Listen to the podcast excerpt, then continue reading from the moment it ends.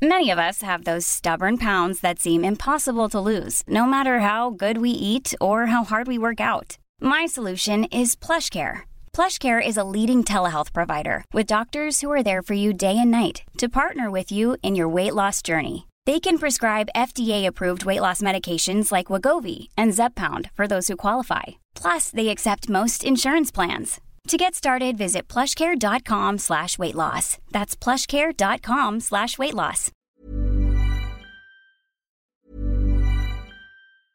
A lot can happen in three years, like a chatbot may be your new best friend. But what won't change? Needing health insurance. United Healthcare Tri Term Medical Plans, underwritten by Golden Rule Insurance Company, offer flexible, budget friendly coverage that lasts nearly three years in some states. Learn more at uh1.com.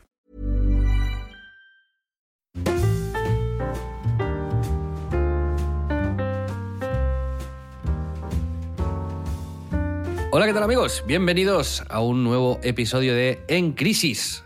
Estamos ya en el episodio número 5. Pedro, ¿qué tal? Hola Xavi, hola a todos. Muy bien, ¿tú qué tal? Pues muy bien, ya me voy sintiendo cómodo, ¿eh? Grabando el podcast. No sé si te pasa. ¿Por qué? Lo que no te esperabas esa pregunta, ¿por qué? Pues porque me, me siento suelto. Me veo que me desenvuelvo bien. Como ya como con un chándal de Reebok de los podcasts. Así me imaginas. Exacto. Pues sí, más o menos, efectivamente. Muy bien, muy bien. Pues amigos, hoy vamos a hablar de lo que hemos hecho esta semana, que ha sido bastante cosa. Hemos lanzado un proyecto espectacular que se llama La Gran Familia Gamer y os contaremos cómo ha ido todo con el chef Dani García, que no, no estará aquí, pero lo hemos lanzado con él y le lanzamos también aquí la invitación por si quiere venirnos a contar su experiencia siendo un chef de tres estrellas Michelin. Hablaremos también de nuestros estilos de trabajo y cómo hemos abrazado y bueno, renunciado a algunas de, nuestras, de nuestros defectos y de nuestras particularidades. Y luego volverá la sección de las peliculitas. Pondremos un audio de un, del primer oyente ever que nos ha, que nos ha mandado una nota contándonos su, su crisis. Y alguna cosita más, Pedro. Pero vamos allá, si te parece, con la pregunta de ¿qué has hecho esta semana, Pedro? Muy bien, vale. Pues esta semana, mm, además de efectivamente trabajar en, la, mm, en el lanzamiento que comentabas, que luego si quieres lo comentamos más en profundidad que todo lo de Gaming Family con Dani y eso, eh, me he puesto la vacuna, la tercera dosis. De momento no te ha pegado fuerte, ¿no? De momento no, ha sido eh, a mediodía de hoy y la verdad que mm, ha sido gracioso porque os he compartido una foto que me han hecho en el, en, en el Gregorio Marañón donde me han eh, puesto la vacuna y me preguntabais si me había vacunado en un cine, si me había vacunado Esperanza Aguirre. Parecía Pues Esperanza el- Aguirre, la señora que te ponía la vacuna. Sí, la verdad que sí. Eh, es que en el Marañón vacunan como en un salón de actos y efectivamente es como todo bastante como overwhelming, ¿sabes? Como, no sé, pero me ha hecho especial gracia lo que ha dicho Mario, que es típico de Pedro eh, vacunarse en Warner Brothers, o así, como la demencia, ¿no? Y no, bien, em, contento ya de tener la tercera vacuna, esto no creo que sea un tema que dé para mucha conversación. No. Tú te has no, vacunado, eh, ¿no? De la segunda. Yo, eh, efectivamente, a principios de esa semana. El primer día estuve bien, pero mañana, si te pasa como a mí, te vendrá así. Esto es la vacuna entrando mañana en tu, en tu organismo, En pero me duró solamente un día. Estuve, estuve bien. ¿Qué más has hecho, Pedro, esta semana? Pues mm, esta semana... Has estado jugando un videojuego que He estado hablaremos jugando un también al final. videojuego, exacto, que os lo recomendaré después, que es... eh, bueno, no voy a hacer spoilers, quedaros para, para saberlo.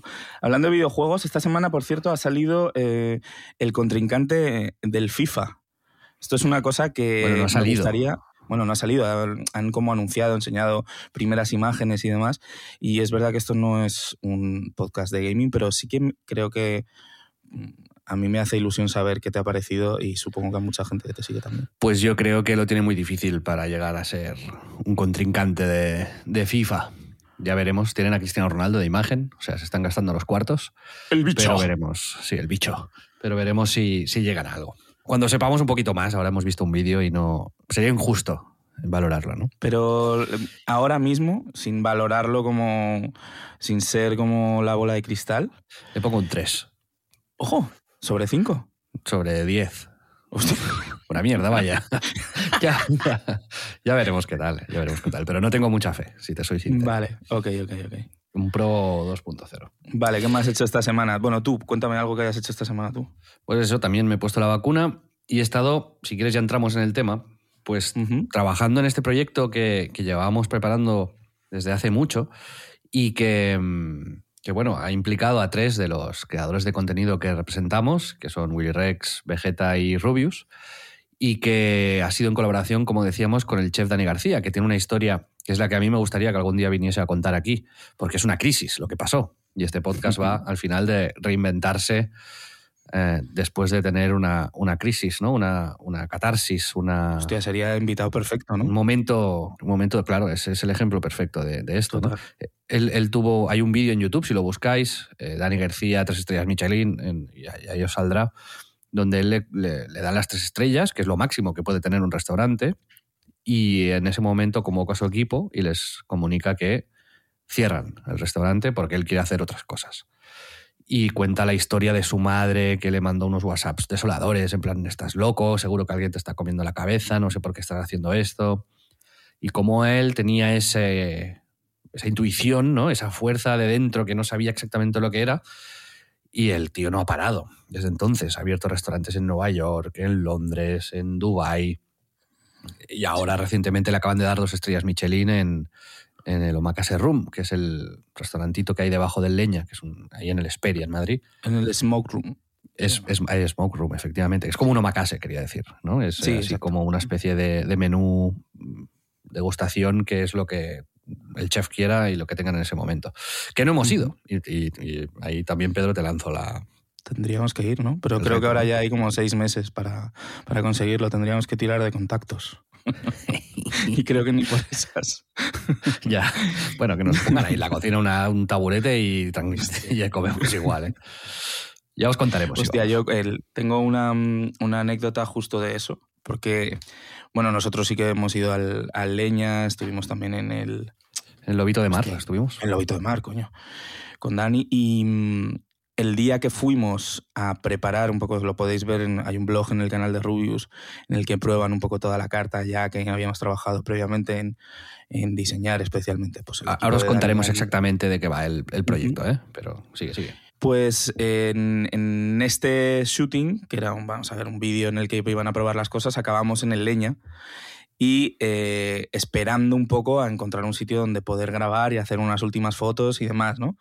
Con Dani y con pues, Rubius, Willy Vegeta. Y es, yo estaba en el Smoke Room, en esa zona, porque era el sitio un poco que nos consiguió eh, para poder hacer las fotos, pero durante un buen rato estuvimos en la cocina de leña. Estuvimos metidos en la cocina en medio de un servicio, que es verdad que eran como las seis y media de la tarde, pero de ahí no se levanta ni Dios. Estaba todo el mundo sentado todavía y estaban todavía preparando comida y, y trabajando, ¿no?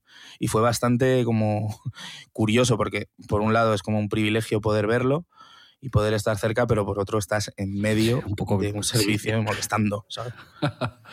sí, sí. Fue curioso. ¿Y pero comiste algo?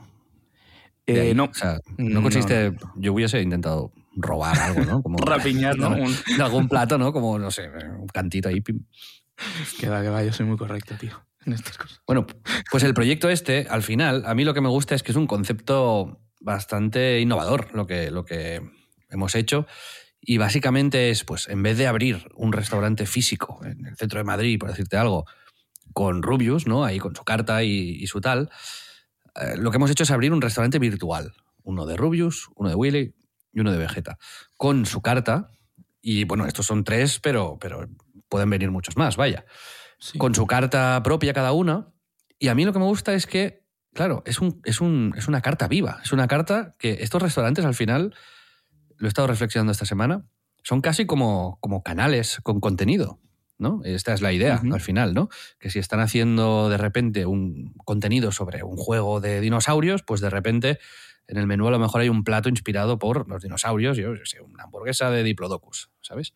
Eh, ahora mismo todos los platos son inspirados en, en, en, en los canales de los, de los creadores de contenido y tienen mucha personalidad, pero me gusta el reto este de tratar también la comida como entretenimiento. Sí, y creo que ahí está un poco la clave del, del, proyecto. efectivamente, como si fuese contenido, como si fuese entretenimiento. Y cuando haya eventos, yo creo que, se pueden venir cosas muy chulas con, este proyecto. Y además, aquí lo chulo es eso, ¿no? Que trabajamos de la mano de un equipo que yo pocas veces había trabajado con, gente tan buena como la del equipo de Dani García. Son gente súper orientada hacia la concreción, unas pisonadoras de, de, trabajar y además lo hacen súper bien. Y, y, me ha encantado, me lo he pasado increíble. Pero, pero bueno, no sé, Pedro, ¿qué, ¿qué, más quieres añadir un poco a esta explicación? Que no sé si me he quedado. bueno, perfecto. o sea, yo creo que el, lo que es llamativo del trabajo que ha hecho Dani, efectivamente su equipo, que es espectacular, es pues todo esto de la gran familia mediterránea. Dentro de la gran familia de Mediterránea, él ha ido como abriendo distintos restaurantes con sus identidades, con sus pues un especialidad de italiana, ¿no?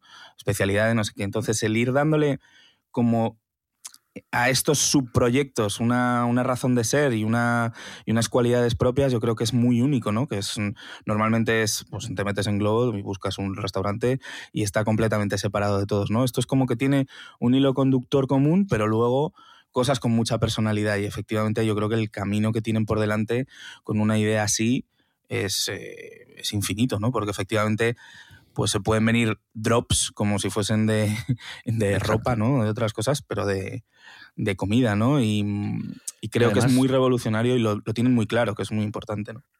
Y además, digo, las cocinas, o sea, se han ido construyendo en, en muchas ciudades españolas y más que, que, va a tener a final de año, pero ya se llega pues, a Barcelona, Madrid, a Sevilla, Valencia, eh, Marbella, Málaga y unas cuantas más. Está ahí, lo podéis buscar en, Just, en y en Globo, a ver si llega a vuestra ciudad.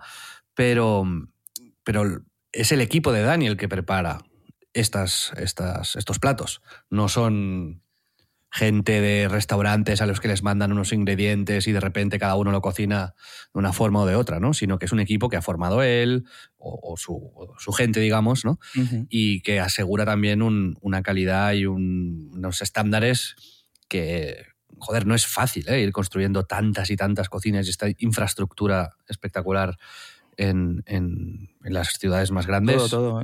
Es súper pionero porque más, es brutal, es brutal porque además de ya no solo lo que es la propia, la propia cocina, ¿no? El, toda la logística, todo el desarrollo específico que han hecho de, pues eso, para que los, las cocinas sean los más, lo más óptimas, pero al mismo tiempo con este, este punto cualitativo, a mí me parece que, bueno, es, para mí ha sido conocer a Dani un, gusto brutal. Eh, Creo que es eh, un tío con, una cabeza privilegiada y sobre todo algo que, me llama mucho la atención, ¿no? Que es las ganas, ¿no? Las ganas brutales de, de inventar y de hacer cosas distintas, que eso es una fuerza de la naturaleza, tío. Sí, eso se lo notas a él, ¿eh? que tiene esa fuerza... Hay gente, ¿no? A la que la, pues la energía, pues me incluyo, tenemos una energía justa para, pues para tirar durante la semana, ¿no? ya él lo ves que está viajando ahora para Dubái, que luego viene, que tal, y que no se le acaba esta energía. Y esto, hay poca gente ¿eh? que haya conocido que tenga ese, ese pozo sin fin de, ánimos. Es una, es una cuestión de pasión brutal. Y, te digo, yo pensé que tú decías que, ibas, que tú eras un poco como él y estabas diciendo como que tú no tienes esa energía. Yo sé que tú, cuando estás mega motivado con las cosas, te sobra esa energía también. Y lo has demostrado un millón de veces. Pero... Veremos si con este podcast, imaginas, ¿no? Que esté grabando dos meses sin parar. Tú sin parar, tú solo. Sin parar. Yo sí, porque tú. hay ¿no? Como un exceso de energía mal, mal ubicado, ¿no? Como haciendo un podcast de, de, 20 días. ¿eh? Pues, y otra, otra anécdota de. Aparte de las. Eh, eso no lo contaremos porque las comilonas que nos hemos pegado con Dani, pero yo fui a, a, a su laboratorio, digamos, a su atelier en Marbella, para ver un poco cómo, cómo se hacía todo. Y es impresionante también, ¿eh? Cómo, cómo, tratan los platos y la comida como si fuesen ingenieros o técnicos de laboratorio, cómo pues, eh, lo piensan y lo reconstruyen, ¿no? Los platos que ellos hacen en los restaurantes que tienen, eh, físicos, cómo los repiensan para, para que funcionen en delivery, ¿no? Y, es, es, muy interesante este mundo. ¿eh? Algún día ojalá tengamos la oportunidad de entrevistar aquí a Dani y nos cuente desde dentro todas estas cosas Pero bueno, eh, ha, sido, ha sido un placer y ha estado, ha estado muy bien, Pedro. Sí, ha sido brutal. Em, si queréis que venga Dani, tenéis que tuitear hashtag Xavi, hazlo. hashtag es un poco... Bueno, pues en hashtag sí, un poco viejo, ¿no? no, poco bueno, como nosotros. La gente pues, se pensará que es el del Barça. Pues, eh, Pedro, Yes. ¿te parece bien si introduzco el tema del que quiero que, digamos, alrededor del universo en crisis, del que, quiere, del que quiero que hablemos esta semana? Sí, no solo me parece muy bien, sino que tengo mucha curiosidad por cómo lo quieres enfocar, porque no... Pues eso, no, pero sé que lo tienes en tu cabeza y será guay, así que... dale. Exacto. Pero antes te voy a tener un poco a regañadientes a que contar mi experiencia de una de las cosas que he hecho esta semana, Ojo. que es eh, la pesca. Me fui el otro día, eh, sabes que te- en el episodio 4 hablábamos de que pues, cancelamos un viaje que teníamos y yo te, te propuse otro plan que era ir a pescar. Y yo te lo pintaba como una experiencia idílica y fantástica y tú dudabas de, de la- de, digamos, del éxito de, de esta expedición, ¿no? Y fui con mi primo a pescar, alquilamos un barquito y la verdad es que al- al- bueno, fuimos muy motivados a pescar. Nos fuimos a una granja a comprarnos unos bocatas súper buenos para comer ahí en alta mar. Eh, nos trajimos vino en lata, que ahora hacen vino en lata y pensamos, ostras, buena idea para no, ¿sabes?, no enguarrar ahí la cubierta y tal. Un, un altavoz Bluetooth. ya. En la cabeza te puedes imaginar ¿no? lo, que, lo que yo tenía, básicamente. ¿no? Un- tres horas de disfrute y luego volver a casa con, con un botín considerable. Y la verdad es que a, los 20 minutos estábamos más mareados que, la madre que nos parió. Eh, hubo un momento que recuerdo perfectamente. No nos tomamos biodramina porque no, no había es- espacio para el fracaso en nuestra cabeza, ¿no? Entonces no nos tomamos ninguna pastilla antimareo ni nada. Y hubo un momento que yo miré a mi primo, él me miró a mí, estábamos los dos blancos y, y- y me dijo, "¿Cómo- ¿tú cómo, cómo te sientes? Y yo, claro, nos costó como cinco minutos sacar a- a- el tema de que estábamos mal los dos, ¿sabes? Pero, pero al final lo acabamos aceptando y, y a, la- a la media hora dijimos, oye, le, le- le diremos al, al- al patrón que, que, que- que vuelva a puerto porque esto no puede ser, porque acabaremos los dos vomitando y no... Entonces, también tuvimos mala suerte de que nos dijo, el mar estos días era como un espejo. Y ese día justo, pues hubo marejada, no sé yo los, términos exactos ¿no? que usan los, los marineros. Pero, pero tuve que, que volver con el rabo entre las piernas a tierra firme y luego nos fuimos a comer calzots, porque era como, como modo de protesta, ¿sabes? Nada del mar, vamos a, de- algo que, que crece de la tierra. O sea, no llegasteis a pescar absolutamente nada. Nada. O sea, Llegasteis a lanzar las cañas. ¿Sí? Sí, sí, eso sí, sí. Ah. Tiramos las cañas, pero estuvieron media hora ahí puestas y no, no, no funcionó. Pero te tengo que decir que no estoy desanimado del todo, porque si me hubiese tomado la biodramina, ah, yo creo que no hubiese pasado eso. También te digo Bueno. que el, si la siguiente vez iremos a pescar a un río y así ya, digamos, el plan es perfecto. Bueno, yo te- tengo que decir que es una victoria que estoy saboreando. El haber tenido razón en esto. No, pero, pero, pero oye, te, joder, podías habértelo callado y haber dicho que había sido un éxito. Eso te honra, la verdad, el reconocer la derrota. Así que, Efectivamente. Esa fue, Bueno, una, fue una buena yo sé derrota, que- pero una anécdota también que contar. No, hombre, no, no, total, total. Y, y es muy gracioso. No lo habíamos comentado, de hecho, antes, justo antes del podcast, hablando de las cosas que habíamos hecho la semana. Tengo que comentar lo de pescar y me has hecho un spoiler y, y ha sido una carcajada que ojalá haberla grabado en directo, pero que, eh, que me parece muy guay. Y lo que tengo que decir es, si tú te mareaste, yo que me mareo normalmente, ya te digo, en, en- en línea recta, o sea, me hubieses tenido sin duda que, no sé, que tirar por la borda, ¿sabes? No hubieses tenido otro remedio. A lo mejor así hubiese pescado algo. ¿no? ¿Ves? Sí, y te saco luego con muerto. 17 peces enganchados ahí mordiéndote. Eh, Exacto. Pero yo me quedo con que, a pesar de que la experiencia fue terrible, en mi cabeza sigue siendo un buen plan. No, no, me, han no me ha vencido el mareo. Sigue, sigo queriendo ir a pescar y disfrutando de eso. O sea, ya quiero disfrutarlo. Y no puede ser rollo que nos pongamos como en una roca. Sí, sí, eso, eso. Claro, en un río ya. La siguiente vez en un río, en una roca, ahí, eh, en la Toscana. ¿Qué te parece? en un lago. Cerramos el círculo, todo el karma vuelve a su sitio. Que por cierto, hay que retomar el viaje a Italia en algún momento.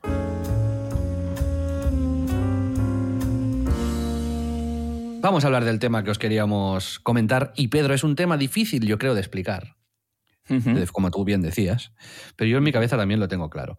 Y es que cuando uno empieza en el mundo laboral y empieza a emprender y empieza a hacer sus proyectos, ya sean como hobbies, eh, dentro del staff de una empresa, como un emprendedor, uno es muy poco consciente de su propio estilo, ¿no? de su estilo de trabajo, de sus virtudes, de sus defectos y vas tirando, ¿no? Pues vas haciendo las cosas como, como buenamente puedes. Y luego, con el tiempo, pues creo que uno se va dando cuenta de, eso, precisamente, ¿no? En mi caso, por ejemplo, el exceso de ímpetu es una de las cosas que, he ido eh, viendo que, tenía, o un exceso de ímpetu, exceso de pasión quizás, la, ansia, ¿no? la angustia, la, agonía y el querer hacerlo todo rápido y ya. Y estas cosas, quería hablar contigo, a ver cómo, porque tengo algunas preguntas para ti. Estas cosas, yo creo que si las detectas y las dominas y las aceptas, las puedes usar a tu favor. Es decir, lo que yo antes veía como algo negativo de mi estilo de liderazgo, de emprendimiento, de, no sé, de ejecución, como el, el ser un agonías, básicamente, lo puedo jugar a mi favor y, establecer unas políticas que potencien esto como algo positivo. Por ejemplo, reuniones cortas, eh, intentar no perder el tiempo, eh, escribir emails y todo por puntos y todo bien organizado en vez de juntarnos durante dos horas y especular sobre el sexo de los ángeles. Y es algo que he ido con el tiempo afinando y potenciando y aceptando, ¿no? Pues oye, yo soy así, y así es como tal. ¿no? Entonces, también me, parece en el mundo de la creatividad, en el tuyo, ¿no?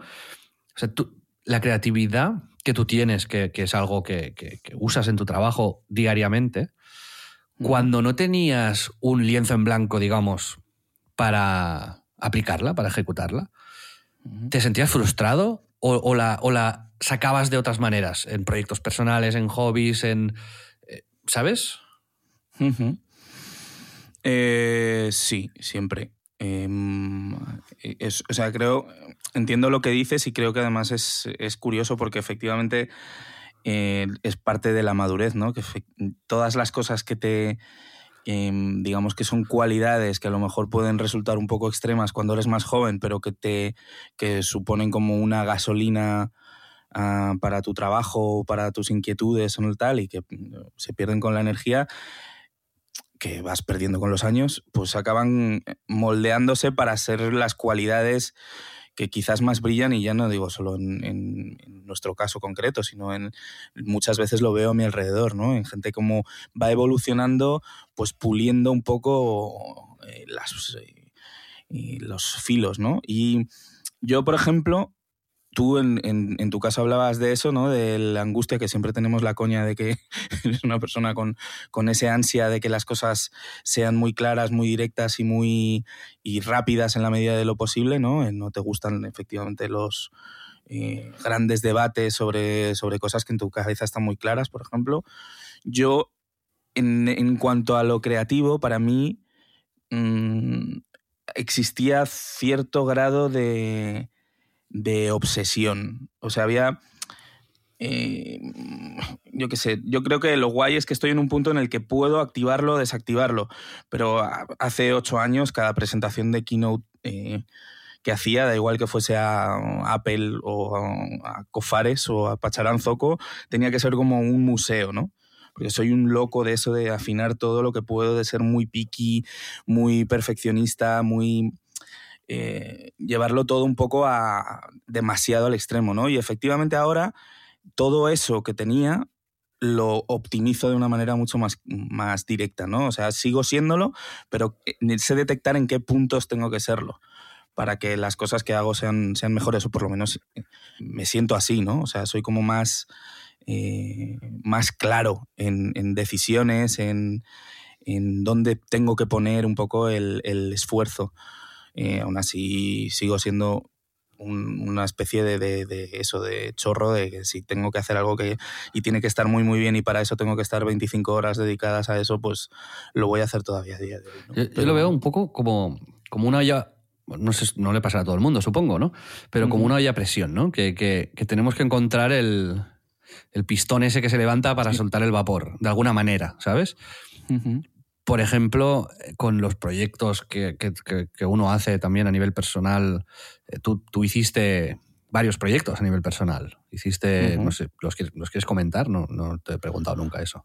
En, el libro que publicaste y todo esto. Ah, sí, bueno, sí. Hace años eh, empecé de coña con esto de Mr. Wonderfuck, que era una parodia de Mr. Wonderful, básicamente, con frases... Eh, pues eso, más ácidas y un poco contrapartida del buen rollismo y demás, que a mí pues me, me tocaba mucho la moral y en esa época, estoy hablando del año 2013, pues fue un bombazo, ¿no? Tuvo muchísimos seguidores, eh, hacía casi un dibujo al día, eh, luego de hecho lo copiaron y ahora podéis ver a, los de Mr. Putterful estos que, que, hacen exactamente lo que hacía yo primero pues pero que lo hicieron con más medios y que lo, supieron rentabilizar más porque en el periodo en el que yo estaba trabajando en ese proyecto y en el que estaba dedicándole muchas energías a eso, además de mi trabajo, yo perdí un poco el interés, la pasión y la energía por, por seguir haciéndolo, ¿no? Pero efectivamente a través de eso, ¿no? De llevarme al extremo, que es una cosa de la que tú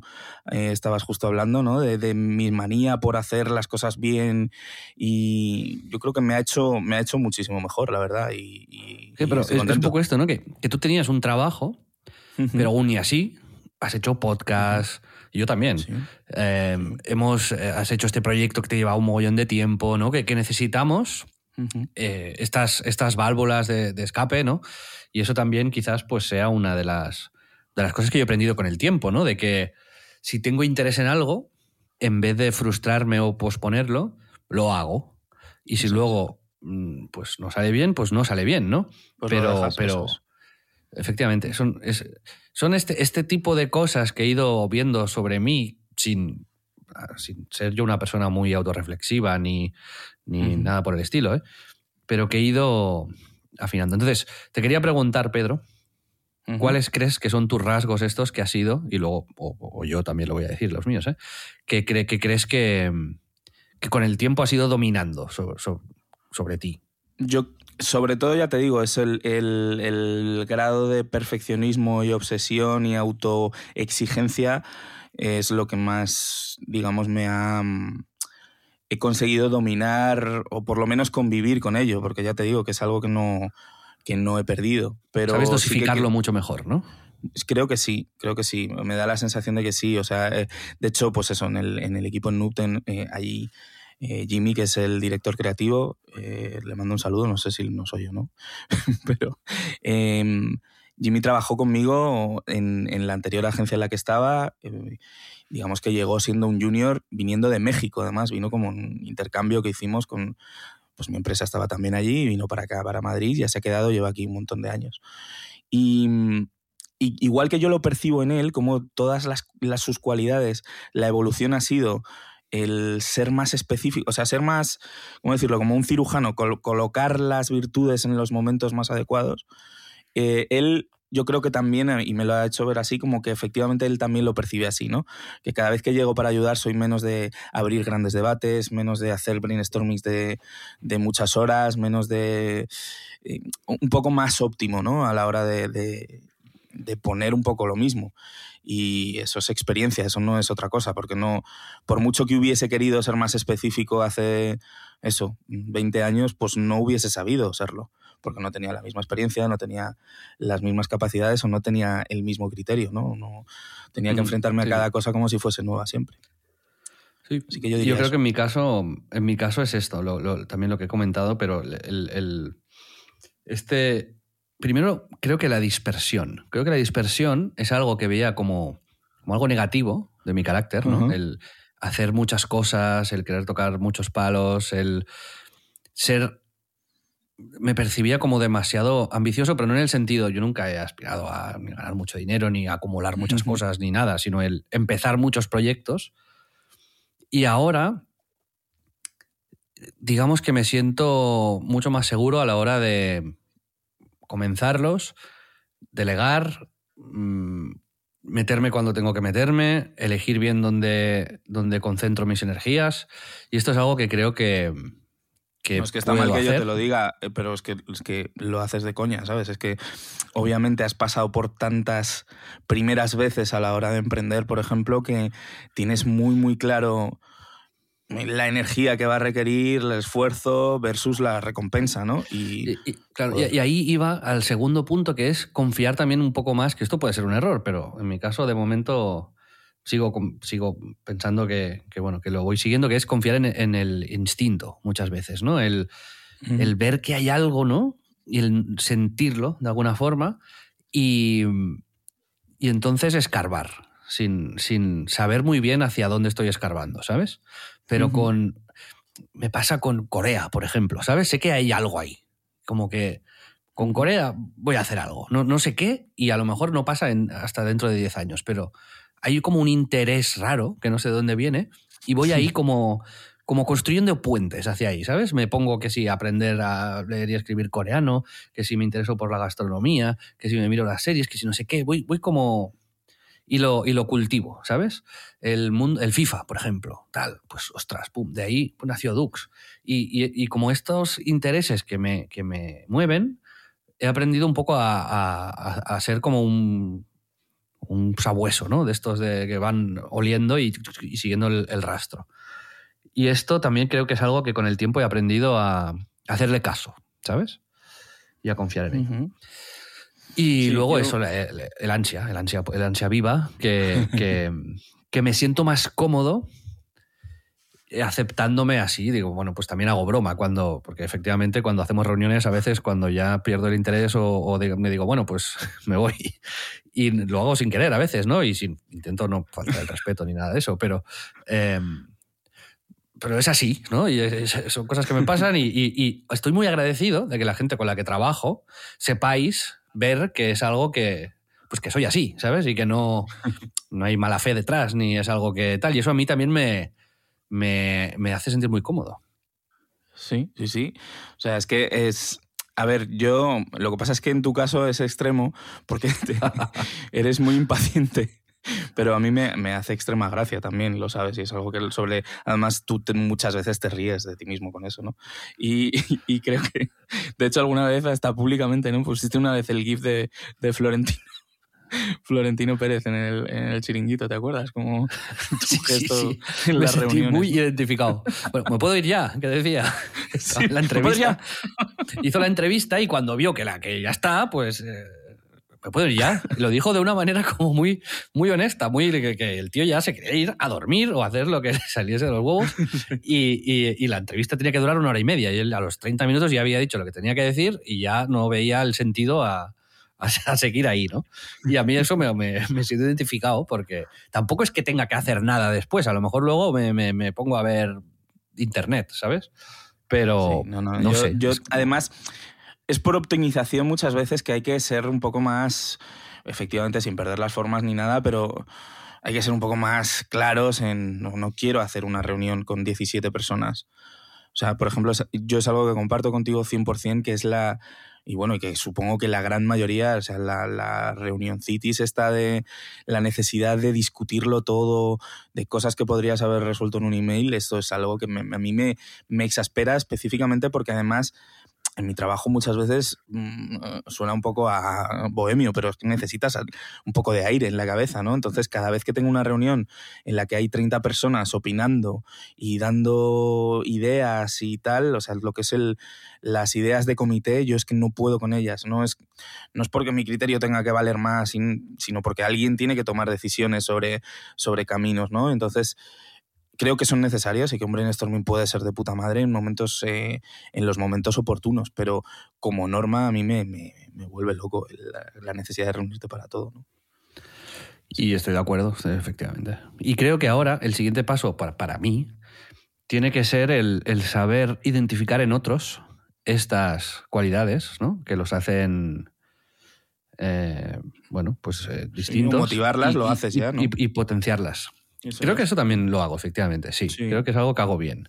¿no? El, por ejemplo, cuando yo estaba en, Eurogamer, la, gente que trabaja en Eurogamer, creo que uno de, uno de mis mayores méritos ahí, estuve 10 años trabajando en Eurogamer, ¿eh?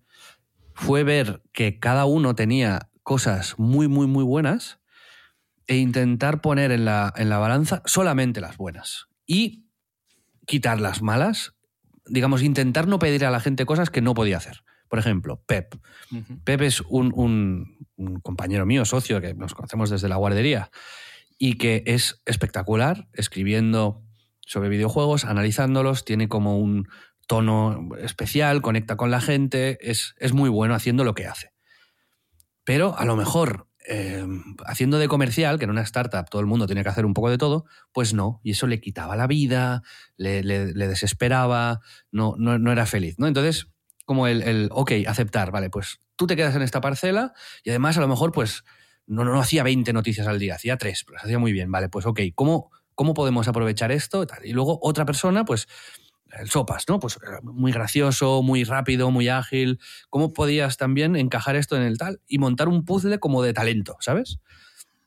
Y creo que esto es de las cosas que más orgulloso estoy de Eurogamer. Al final, montar un equipo donde hacías entre todos nos hacíamos destacar las partes buenas de, los demás, y en Night Games también.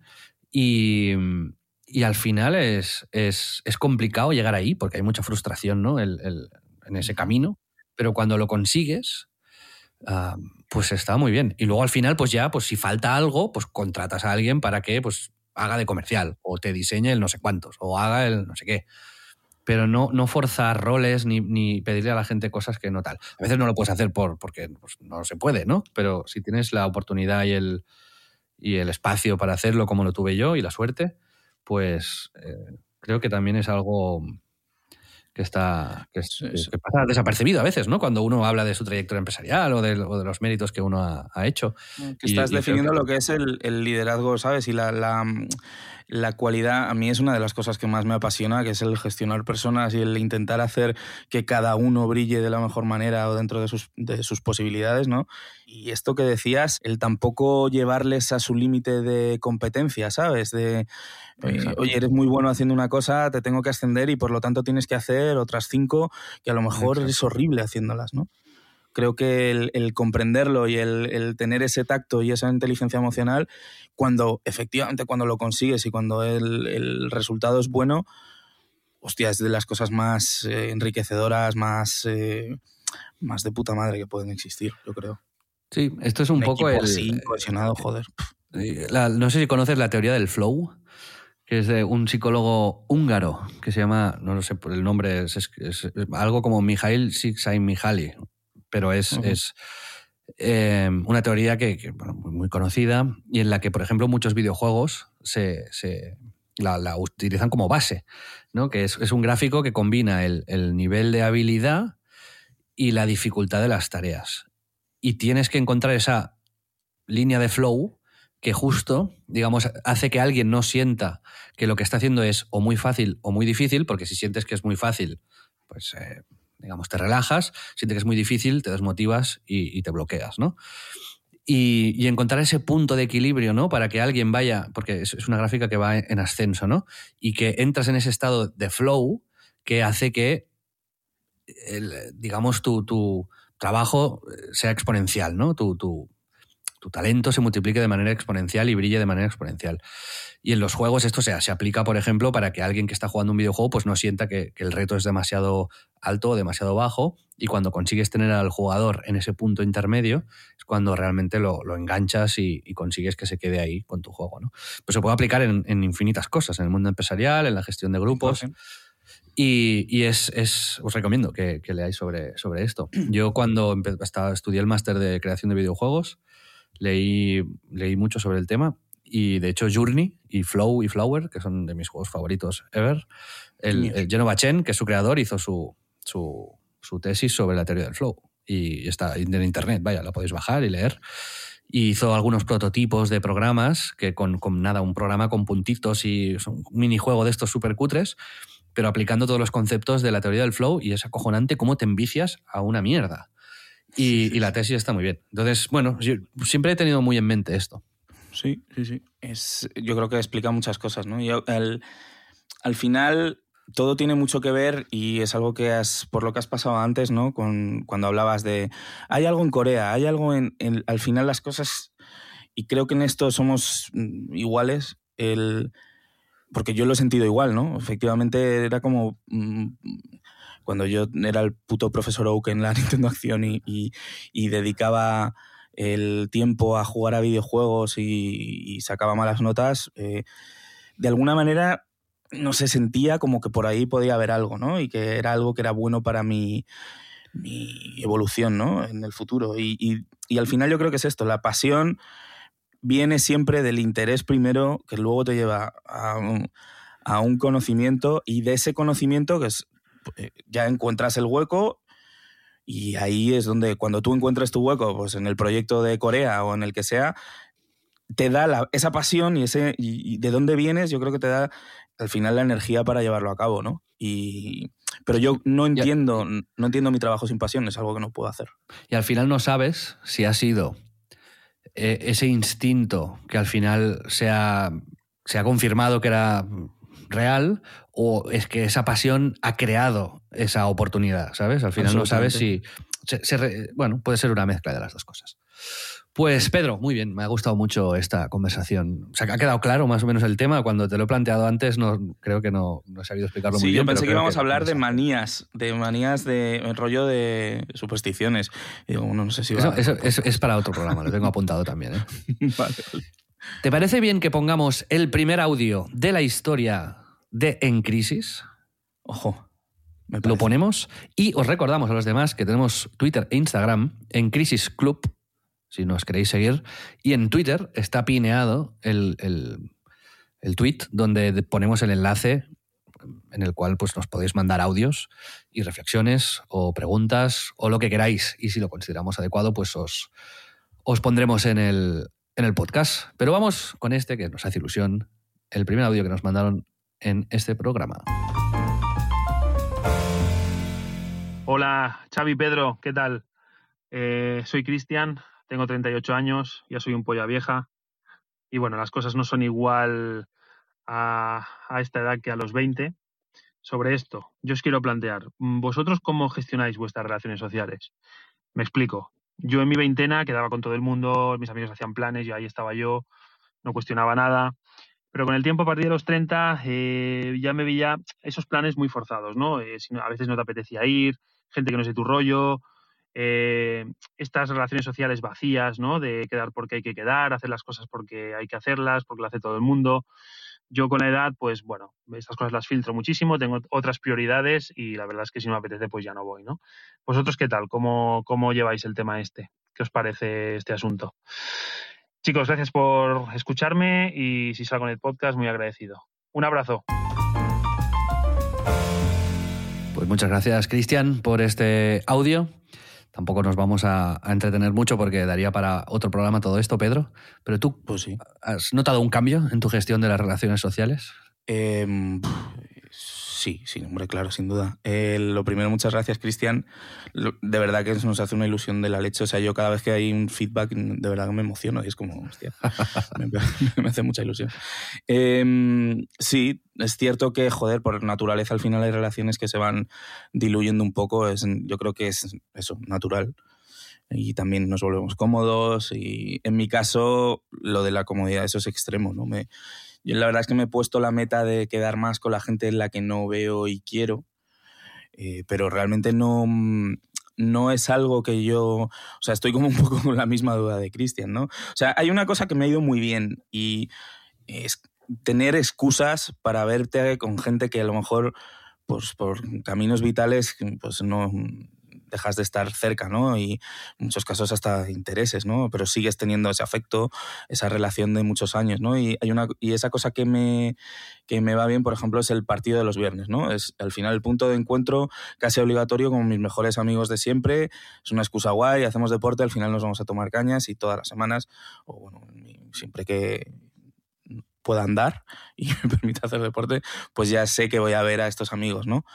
Eh, o ir a ver al Dux Inter, por ejemplo, ¿no? Villa Viciosa, que es otra cosa que es guay porque además tiene un horario perfecto, que es a las 12, luego comemos y tal, y voy invitando a gente, gente que además también de verdad les apetece ir, ¿no? No les doy el coñazo, que también es norma no, no insistir, no, no intentar forzar situaciones, ¿no?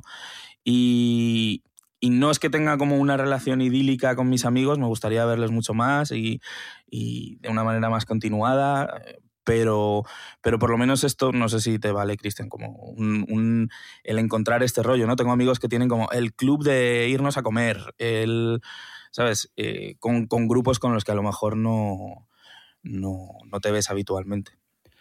Pues yo lo que, lo que me he dado cuenta con la edad es que valoro mucho las amistades em, fuertes y menos las, las más, eh, digamos, sociales, ¿no? Eh, de, ver a alguien que, bueno, pues sí, tiene cierta afinidad, pero tampoco tal. Pero me, hace mucha ilusión cuando me hago amigo de alguien, ¿sabes? Y, ese alguien me, me, escribe proactivamente y me dice, oye, ¿te vienes a tomar una cerveza o vamos a cenar? Por ejemplo, este año con Alex Martínez Vidal o, Víctor Correal, nos hemos hecho muy amigos y hay como una como una intención genuina, unas ganas genuinas de, vernos, de, tomar un vino, de cenar, de ir a, hacer un viaje juntos, lo que sea, ¿no? O contigo mismo, Pedro.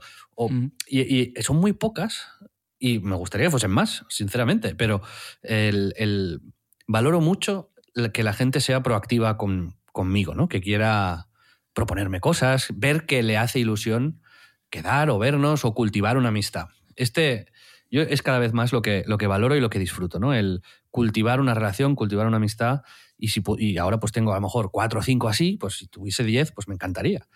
Y cada vez menos los, las, eso, ¿no? Las cenas de grupo, los sitios donde te sientes un poco más desplazado, donde no hay un, un interés real en algo, ¿no? El ir ahí a pasar el rato, pues esto cada vez me, me apetece menos. Pero quizás es porque no he experimentado esto de. Ya me gustaría también tener un equipo de fútbol y todos los viernes ir a jugar, ¿sabes? O a jugar al, pádel o a lo que sea. Y, pero bueno, sí, sí, no sé. Como que valoro más la amistad con el ahora, creo. Con el tiempo. Sí, además son cosas distintas. ¿eh? O sea, a lo mejor tú vas y tienes tu equipo de fútbol y el tipo de relación que, que tú hablas de, pues es mucho más, se basa no en una excusa para quedar, ¿no? Sino en, que también existe. O sea, yo quiero saber de mis amigos y, ya te digo, les quiero, les aprecio, pero no efectivamente ese vínculo y esa mm, eh, ¿cómo decirlo? Es estar en la misma en la misma onda, por así decirlo, eso no es no es algo fácil de, gestionar, ¿no? Y es algo que tiene que surgir y es natural.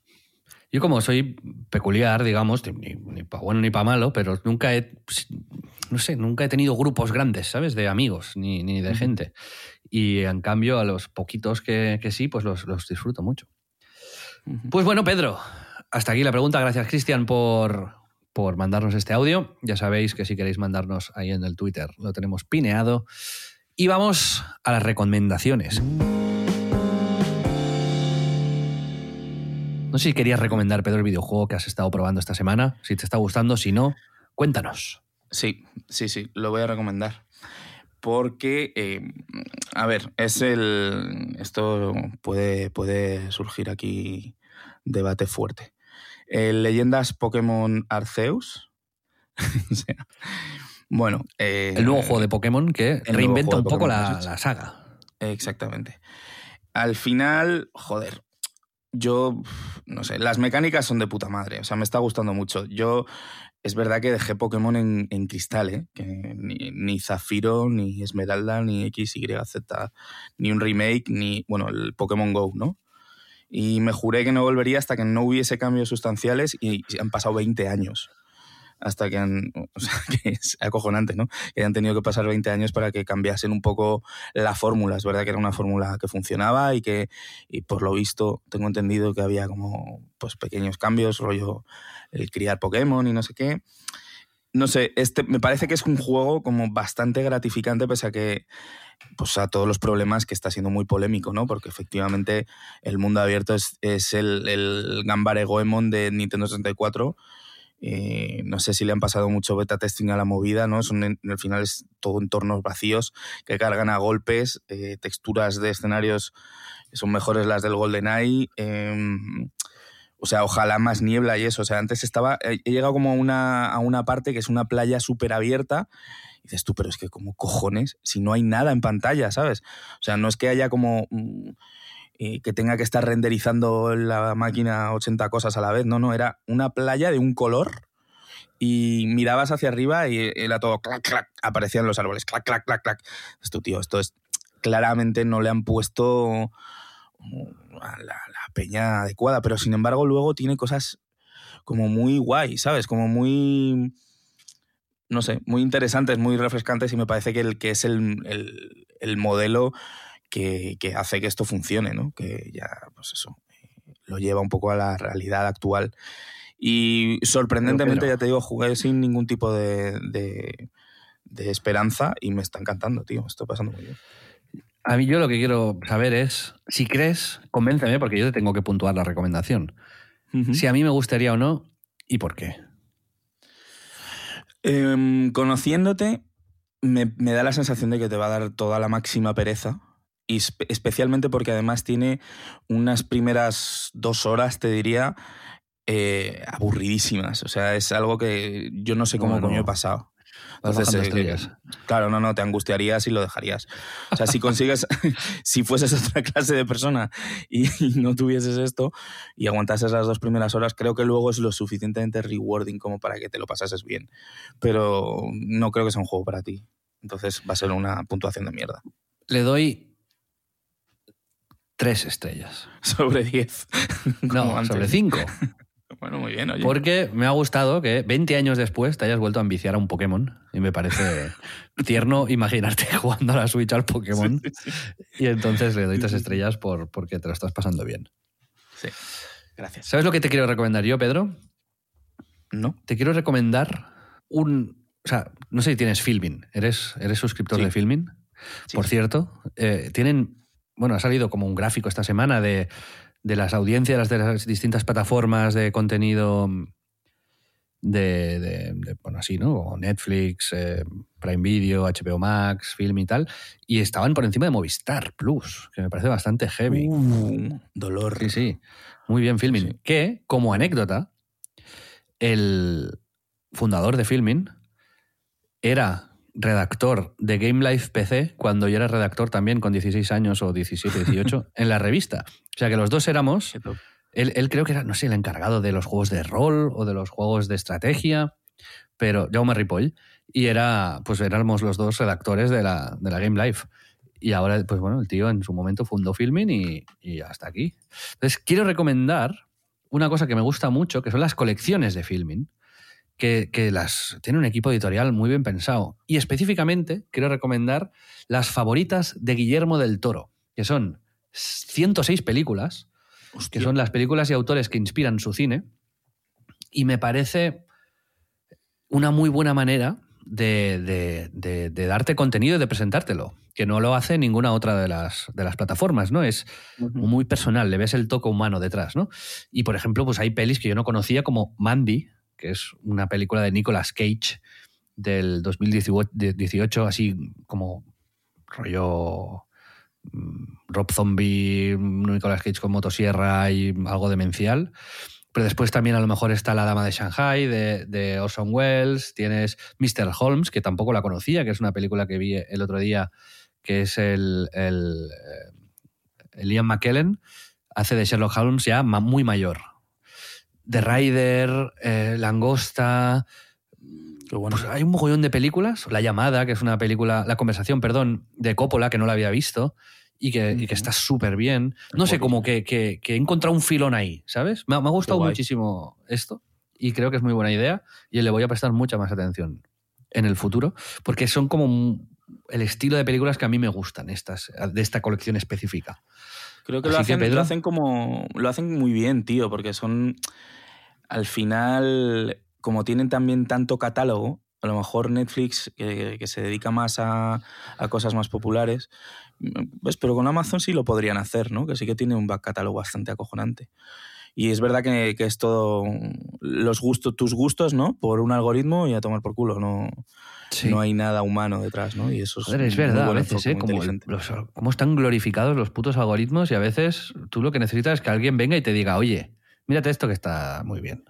Bueno, coño, pero ¿Sabes? No, 100%. no, como no reforzar constantemente lo que, lo que o sea, les- donde ya estás, ¿no? Que ya está bien. Yo quiero que me, que me descubran cosas, coño. De eso, de eso va esta sección. Es increíble. Sí, sí, efectivamente. Ahí, por ejemplo, eh, por cierto, quiero decir, hay, hay una, no sé si has visto la película de Otra Ronda, de que sale Max Mikkelsen, No. que va de, va de hombres en crisis un poco también. Está súper bien, creo que ganó el Oscar esta película. Pues la veré. Es, es Max Mikkelsen, ¿sabes quién es, no? El, de, Sí, sí. el, el novio de Kojima, vaya, que, que lo tiene ahí en un pedestal. Sí, sí. El, va de, de, de- de un, un grupo de profesores que, no, sin hacer spoilers, que deciden beber alcohol, digamos, limitándolo para no convertirse en alcohólicos, pero intentar encontrar ese punto de alcohol con el que uno funciona como mejor, ¿sabes? Que estás un poco más contento, un poco más motivado, un poco más positivo y cómo a algunos les sale bien y a algunos les sale mal esta movida, pero es, pero es muy buena película, ¿eh? Muy buena Bueno. película. La veré, La la recomiendo. Creo que me la había recomendado, de hecho. Sí. Pues Eh, una vez. pregunta acerca de tu recomendación. ¿Eres muy fan de Guillermo del Toro o fue como. No, no, espe- dijiste, no este tío tiene ¿no? criterio? Ya, vale, vale. Sí, sí, p- pensé eso. Ese tío tiene criterio. Bueno, entré y dije, hostia, esta mola, esta mola, esta mola, esta mola. Empecé a poner películas en favorito y dije, joder, está de puta madre esta sección. Y ahí vino la, la de esto. Bueno, ¿qué nota le pones, Pe- Pedro, a mi recomendación? Un 5. La voy a seguir 100%. Hostia. Sí, sí, sí. Cinco, el primer cinco de la, de la No, sección, sí, ¿eh? me- o sea, me interesa el rollo que me la buscaría ahora mismo. vamos. Muy bien, pues bueno, me alegro. Pedro, Más, ¿qué más ¿tienes tienes? alguna recomendación más? Eh, tengo. bueno, nos han. eh, Me hizo muchísima ilusión hablando del feedback que alguien había ido al Don Panco, que lo recomendé como un restaurante que me había gustado mucho. Ah, qué bueno. Y sí, tío, nos, nos pusieron en Twitter que habían cenado ahí, que estaba de puta madre y tal. Y bueno, desde aquí un saludo y muchas gracias por hacer caso. Eh, y no he ido a restaurantes guays esta semana, pero he ido a un sitio donde hacen unos callos de puta madre. Estaba pensando en decirlo. Es el. Es el em, joder, el tema que espera. A ver. Es- está como por prosperidad. Mientras lo está al lado si de la quieres. oficina de Dux. O sea que iremos mientras- cuando. Sí, lo tengo, lo tengo. Eh, iremos cuando, vayan, cuando vengas, porque es de, es de puta madre. Es, eh, estuve el viernes comiendo con unos amigos ¿Pero y se, se llama Bar? Alonso, se llama Cervecería Bar Alonso. Vale. Eh, que es el típico bar madrileño, vamos, que es más clásico que la hostia, o sea, es de los 50. No es nada nuevo ni nada espectacular, pero sí que es curioso que un sitio tan clásico pues, siga haciendo las cosas tan bien, ¿no? Y es Y como- además de callos, hay como otros platos así que Sí, digas, sí, sí. De ¿bien? hecho, por eso quería contártelo, porque hay conservas de la hostia, rollo mejillones Uh, gusta. anchoas, que eso a ti te, te flipa. Los boquerones, boquerones, me vuelven loco. Sí, sí, nada, es lo que más me es- gusta en el mundo, boquerones y anchoas, tío. Sí, sí, eso es increíble. Podría alimentarme solo de eso. O sea, Sí, sí, y también. este sitio es como está especializado en conservas y tal, y es todo lo clásico que me gusta de Madrid bien hecho. Eso, las está ahí bravas de puta madre, y se veía que había torreznos, mollejas, ese tipo de mierdas. Y los callos es que están de puta madre, o sea, es un poco picante, es un... No sé, si os gusta este rollo es recomendable, ¿vale? ¿Y sabes dónde hacen también muy buenos callos? ¿Dónde? En Barcelona, en el Demo. Ojo, que es mi restaurante y el de Marc. Y tenemos callos ahora, desde hace poco. Tú no los has probado, creo. Y, Joder, muero. los callos de Marc, Marc le tiene mucho, que es el chef y mi socio, le tiene mucho respeto a los callos porque le encantan. Entonces, cuando los hace, pues los, lo hace casi con. con Con si- veneración. Como si hiciese una misa, ¿sabes? Se lo, bueno. se lo preparan todo muy bien y con, con- con mucho respeto y mucho cariño. Creo que es un plato que, que eso, ¿no? Que, que- que lo hace especialmente bien. Y cuando vengas a Barcelona te, te voy a llevar a, a comerlos. Sí, dil dónde está el demo. Bueno, El demo está en la plaza Narcís Uller, número 7 de Barcelona. Demo Gastrobar. Si vais y os gusta y, y- y tal, pues nos lo hacéis saber también, que nos hará ilusión. Pues, pues eso, que hayáis venido.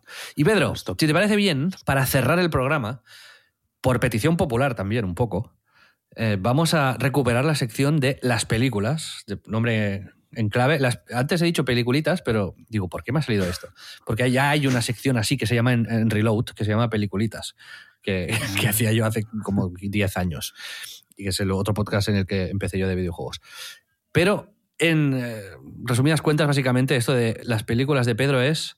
Cuéntalo, cuéntalo tú que lo cuentas mejor que yo. Es, es inventarse otro título en español para películas eh, de origen inglés sin que pueda ser literal. Esa es la norma. De hecho, bueno, eh, es una chorrada que me apuntaba en, en, notas del iPhone porque me hacía gracia. Y, y, bueno, que hay gente a la que le ha hecho gracia, pues seguimos y buscamos más. Un, Os voy a leer un alguno. ejemplo que triunfó bastante fue Matrix, Lluvia Binaria, por ejemplo. ¿no? Sí. Este para mí es de los mis favoritos. sí, sí. Lluvia binaria. Ojalá, ojalá se llamase así. Eh, vale, vamos a leer alguno. Avengers, es que mi problema es que no, no sé cuáles leí y cuáles no. Que además creo que fue el primer episodio o algo así. Sí, sí, sí, sí. Pero Pero bueno, eh, vale. Avengers Endgame, ¿vale? Y luego yo te, siempre te digo que tú también añadas alguno, si se te ocurre. si se me ocurre alguno, sí, yo te lo añado. Vale. Avengers Endgame. Eh, se acabó el juego. Héroes de ayer y hoy. Venganza púrpura. Este es muy de Insider. Eh, y luego, mi favorito, Avengers Endgame. La venganza no es un juego de niños. me gusta. Vale. Me gusta más la última, sí, estoy de acuerdo. Yo, el mío, los míos irían por como Avengers. ¿En qué punto estamos? ¿Sabes? Algo así como. O, o- no, o Aven- no, no, te lo digo mejor. Avengers, el final del lío. ¿Sabes? Como que estoy. Que me, endgame, ¿sabes? Que estoy perdido. con No, no sé. ¿qué, ¿Cuántos héroes? ¿Qué está pasando aquí? ¿Sabes? Como el final, del lío. aquí, lío. aquí acaba el lío de los Avengers, ¿no? A mí me gusta. los superhéroes vuelven a. Iron Man es Iron Man ya otra vez, ¿no? Como. A mí me, me gusta como que, que tenga un punto descriptivo, ¿no? Como que, que, Sí.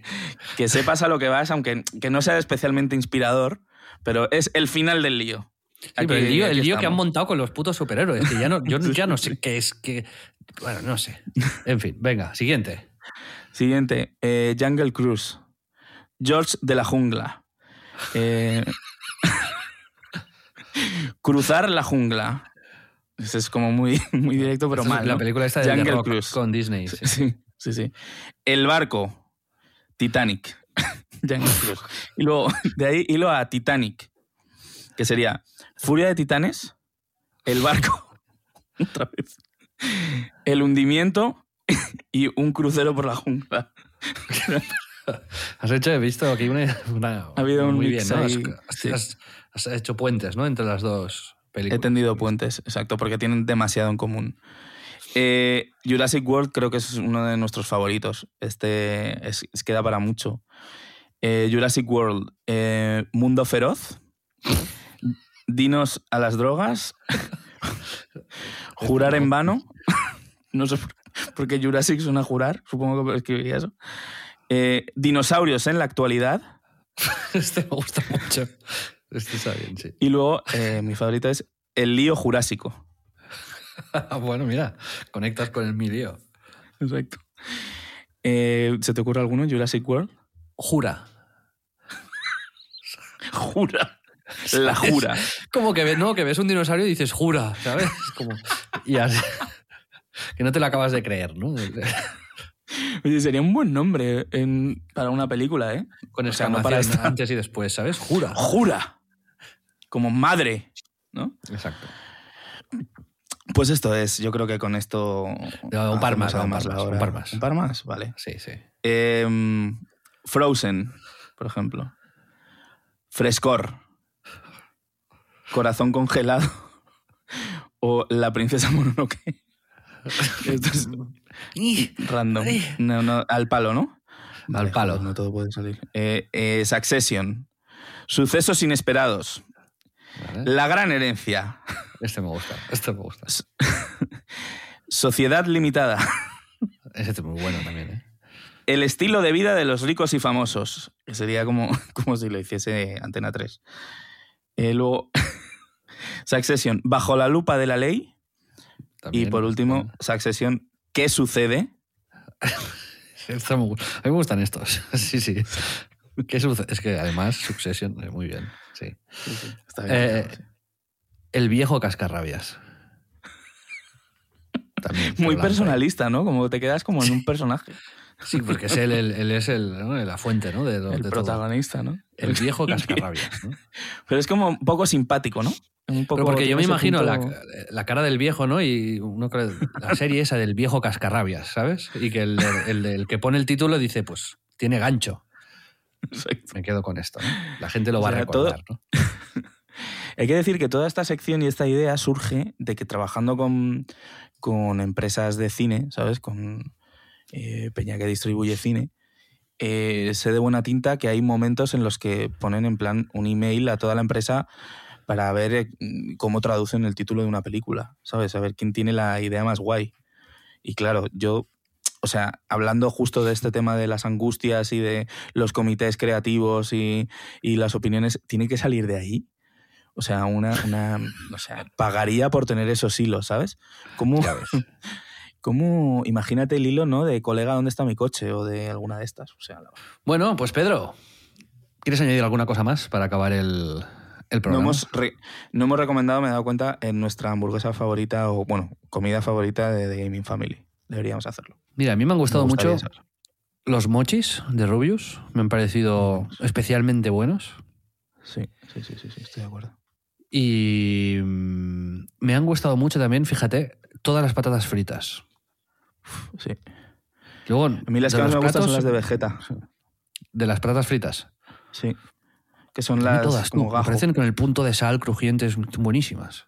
Son muy buenas, tío. Y, los, y el rollo que es boniato, ¿no? Uf, eso ahora me está gustando, macho. A mí no, no sé. Nunca había sido muy de, pasando. bon- de boniato. Nunca he sido muy boniatito. Y ahora mírame. Eh, Para mí, mi favorita es la Mad Kimchi, que es la de, mm, la de Rubius, que tiene eh, carne, bueno, dos de carne, eh, bacon, cheddar, eh, cebolla frita y mayonesa de kimchi, que es el puntito ahí, está muy sabrosa la carne, que para mí es una de las claves absolutas, ¿no? Que, que parece obvio decirlo, pero para nada, ¿no? De hecho, las mayor- la mayoría de las burgers saben bastante poco a carne, en realidad. Que Y tenemos que podríamos hacer- hacer... un especial de burgers, sí. sí. Sí. Y tenemos que hacer también el reto de los nuggets, que no me los pedí yo la otra- la- cuando lo pedí esta semana. Que ahí eh, todos son nuggets normales de pollo, pero hay un par que pican en el pack. Entonces es como un, un reto ¿no? que la gente puede Sí, hacer sí. en su casa. A ver, a ver a quién le toca el picante y se ve que pica bastante. Y no sé, no Se ve que diferencia pica, sí, sí, sí, fuera. sí. Muy bien, Mola, mola. pues esto, esto es... eh, y a mí me, me- también como añadido, la hamburguesa de Vegeta también está muy bien y tiene la salsa esta Sí. morada, que es una salsa de queso. Y es, me, me gusta el efecto de, de la salsa en la hamburguesa, Sí, como, como la mola, ponen y como así, como rollo guarro. Está, está muy bien. Muy Delicious.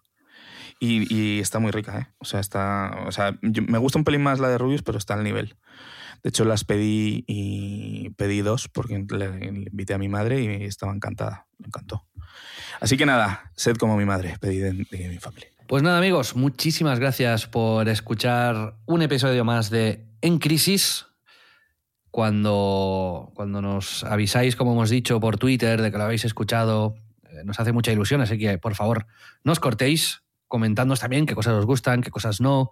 Si queréis también, os ponemos el reto de que nos enviéis títulos de películas y nosotros las nombraremos, Ojo. en, las, las retitularemos en directo.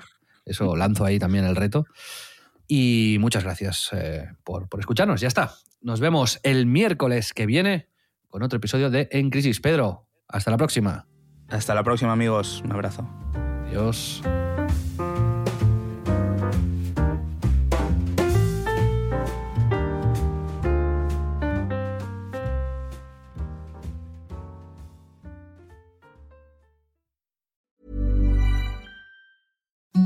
Imagine the softest sheets you've ever felt. Now imagine them getting even softer over time. That's what you'll feel with Bowl and Branch's organic cotton sheets. In a recent customer survey, 96% replied that Bowl and Branch sheets get softer with every wash. Start getting your best night's sleep in these sheets that get softer and softer for years to come. Try their sheets with a 30-night guarantee. Plus, get 15% off your first order at bowlandbranch.com. Code BUTTERY. Exclusions apply. See site for details.